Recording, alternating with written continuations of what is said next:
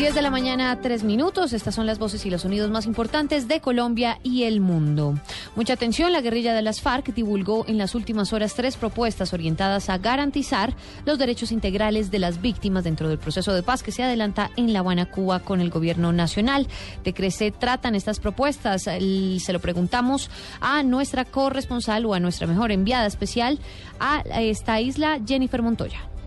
Hola, buenos días. Tres propuestas para la mesa de diálogos fueron leídas hoy por las FARC en el inicio del quinto día del ciclo número 29. La primera, que apunta a la provisión de garantías de no repetición de hechos victimizantes, las FARC propusieron nuevamente una reforma institucional de las fuerzas militares y de la policía, centrada, según ellos, en el respeto por los derechos humanos. La segunda propuesta apunta a la creación de espacios públicos para generar el perdón público y también el perdón político.